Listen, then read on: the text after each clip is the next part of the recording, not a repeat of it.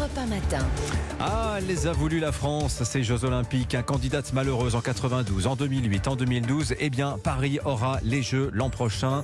JO 2024, 100 ans pile après les derniers Jeux sur le sol français en 1924. Quel beau symbole. Mais alors, à 500 jours de la cérémonie d'ouverture, où en est-on? La France face aux défis olympiques au pluriel. C'est le vendredi thématique que vous propose la rédaction d'Europe 1 pour nous éclairer jusqu'à 9h. J'ai le plaisir d'accueillir Pierre Rondeau. Bonjour. Bonjour. Vous êtes spécialiste de l'économie du sport, le football en particulier. Vous co-dirigez l'Observatoire Sport et Société à la Fondation Jean Jaurès. Vous êtes aussi professeur à la Sport Management School. J'ai presque fini le CV puisque vous êtes aussi chroniqueur à Slate.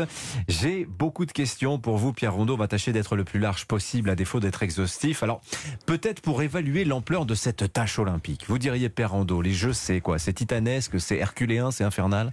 Vous l'avez dit, ça fait 100 ans, ça fait un siècle que Paris n'a pas eu euh, une- les Jeux Olympiques. Mmh. C'était en 1924. Forcément, c'est titanesque. C'est un peu plus long qu'entre deux réacteurs nucléaires. Oui. mais On a perdu un peu de Il y a le temps de transition est, un peu plus long. C'est la, c'est la compétition sportive la plus regardée au monde. On Ouais. estime euh, qu'il y aura entre 2 et 3 milliards Plus que de- la Coupe du Monde. C'est plus que la Coupe du Monde. Si vous voulez, dans, dans l'ordre, la première, c'est les Jeux Olympiques. Ça reste les Jeux Olympiques d'été. Il y, a- il y aura entre 2 et 3 milliards Ouais. de téléspectateurs juste pour la cérémonie d'ouverture. On pourrait y revenir parce que pareil, une très grande ambition à son sujet. Euh, il vient après la Coupe du Monde et euh, le Tour de France aussi est une compétition Mm. très euh, très regardée. Mais c'est vrai que les, les JO sont vraiment euh, la plus grande compétition avec une très grande pression, beaucoup d'argent qui est en jeu aussi, tant pour l'organisateur que pour le CIO. Et donc effectivement, euh, Paris peut avoir la pression. Alors peut-être pour se repérer dans tous ces acronymes, parce qu'il y a une architecture des jeux Oui. qui est assez complexe. CIO, COJO, Solideo, CNOSF. Bon, en, en bref, Pierre Rondeau, qui fait quoi dans cette grosse machine Alors, olympique le CIO, le Comité international olympique, s'occupe de, euh, de, de, de, de gérer Hmm. euh, les Jeux olympiques La marque, dans, dans leur déjà. ensemble, la Ouais. marque, la marque olympique. Une fois que le CIO a désigné, vous l'avez rappelé, Paris a candidaté plusieurs fois pour les Jeux olympiques, pour l'organisation des Jeux olympiques. Le CIO s'occupe de désigner le pays, la ville euh, qui va remporter cette, cette candidature. Euh, Une fois que la ville l'a remporté, la ville va créer ce qu'on appeler le COJOP, et non pas le COJO, le COJOP, le Comité d'organisation des Jeux Olympiques et Paralympiques, euh, sous tutelle du CIO. Le COJOP s'occupe d'organiser l'événement olympique avant, pendant et après, d'organiser les, les épreuves sportives, euh, les sélections des arbitres, des sportifs, de l'accueil, du tourisme, vraiment l'organisation. Et vous avez à côté la Solideo, la Solideo est la société, l'entité chargée de construire les infrastructures olympiques.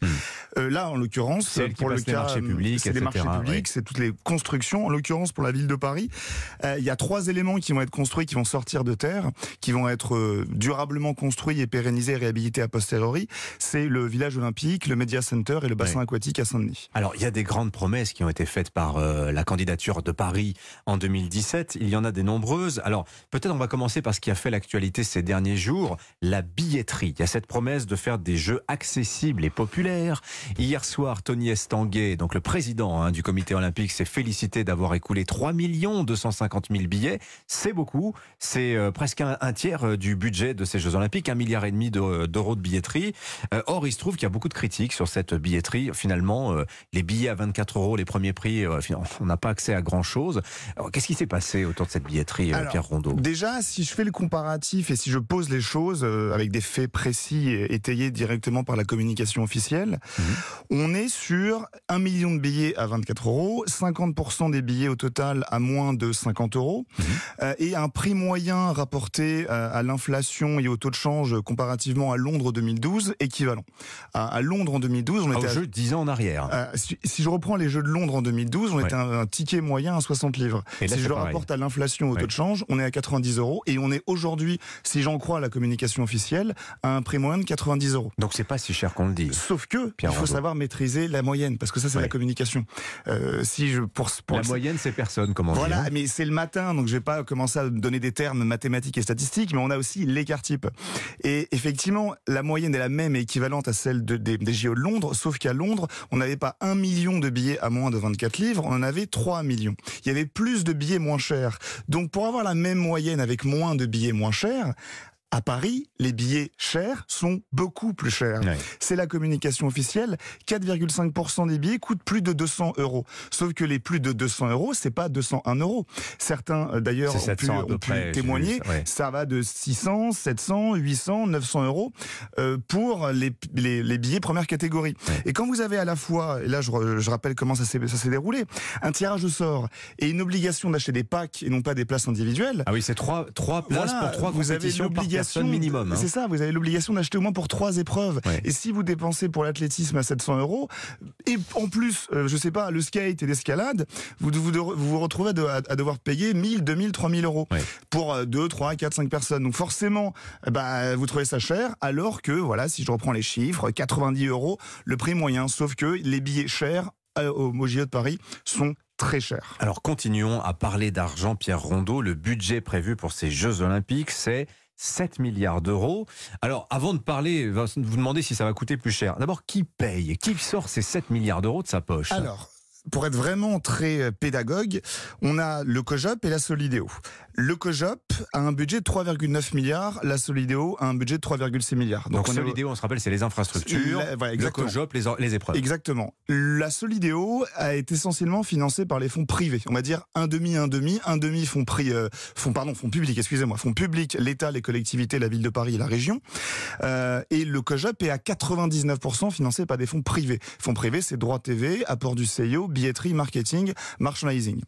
Euh, il y a un contrat olympique qui a été passé entre la ville de Paris, entre le Parlement et le CIO, qui stipule que quoi qu'il arrive, s'il y a dépassement budgétaire, ce sera au coût de l'État. Donc là aujourd'hui, aujourd'hui on est à 3,9 pour le, le, COJOP et 3,6 pour la Solidéo. Mhm. S'il y a un dépassement qui devra avoir lieu, donc 7 milliards 5, hein, euh, voilà, mais ça risquerait de dépasser, notamment la Cour des comptes prévoit qu'il y a un risque de dépassement pour l'inflation et la sécurité et les retards des travaux.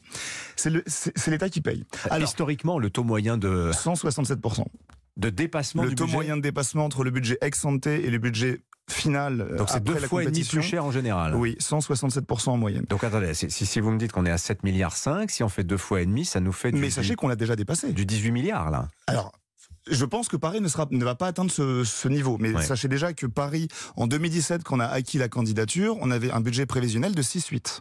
6,8 milliards. Et on, est à 7,5. On est à 7,5 aujourd'hui. Voilà, donc c'est pas bon, c'est pas grand chose.